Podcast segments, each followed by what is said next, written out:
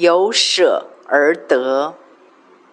他所收去的，真的会以自己来代替，实在是太阿门了。而父神之所以向我们这些他心爱的孩子们要那些明明都是他给我们的，我们所喜爱、所看为宝贵、所害怕失去的一切人事物，不是因为他存心要戏弄我们，或是单单为了要测试我们的忠诚，乃是要让我们经由自愿的舍弃而得真自由。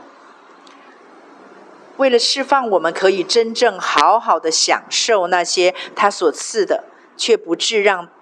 他们或他们，就是人或者物，在我们的生命中成为辖管我们的别神，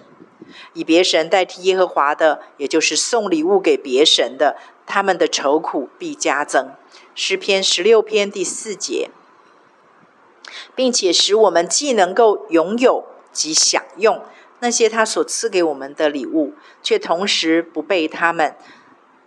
所限制，也就是。我们所看重的亲密关系和我们所在意的事物所捆绑牵制，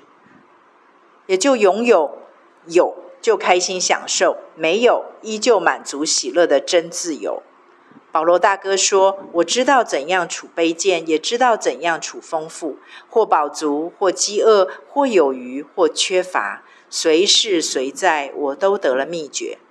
不就正是真自由的最佳典范吗？我们真的有一位好爱、好爱、好爱我们的父亲，他凡事都周周全全的为我们设想到了。他知道我们是软弱的，是很难献上的，是献不上的。于是让亚伯拉罕成为我们可以踏上去的一条信心的路。亚伯拉罕接受上帝不合情理的指令，献上他所深爱的独生子以撒。就如同上帝为我们将他的独生子放在祭坛上，为我们成为赎罪祭一般，却得着我们这些千千万万数不清的信心子孙，借着舍去和献上他的最爱。脑海中这时出现那首诗歌：“献上我最爱，在祭坛前不带走。”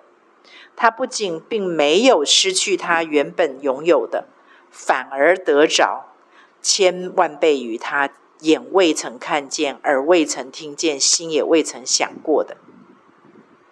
让我们一起加油，踏上这条由舍入得的天国信心之路吧。马太福音十一章十二节告诉我们，天国是努力进入的，努力的人就得着了。努力在原文是猛烈、激进的意思，就代表它不是一个轻轻松松和轻轻忽忽就可以达到的目标。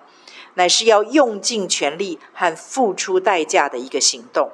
因为天国的敌人、世界暂时的王魔鬼，也从来没有放弃用尽全力来阻止我们进入神的国。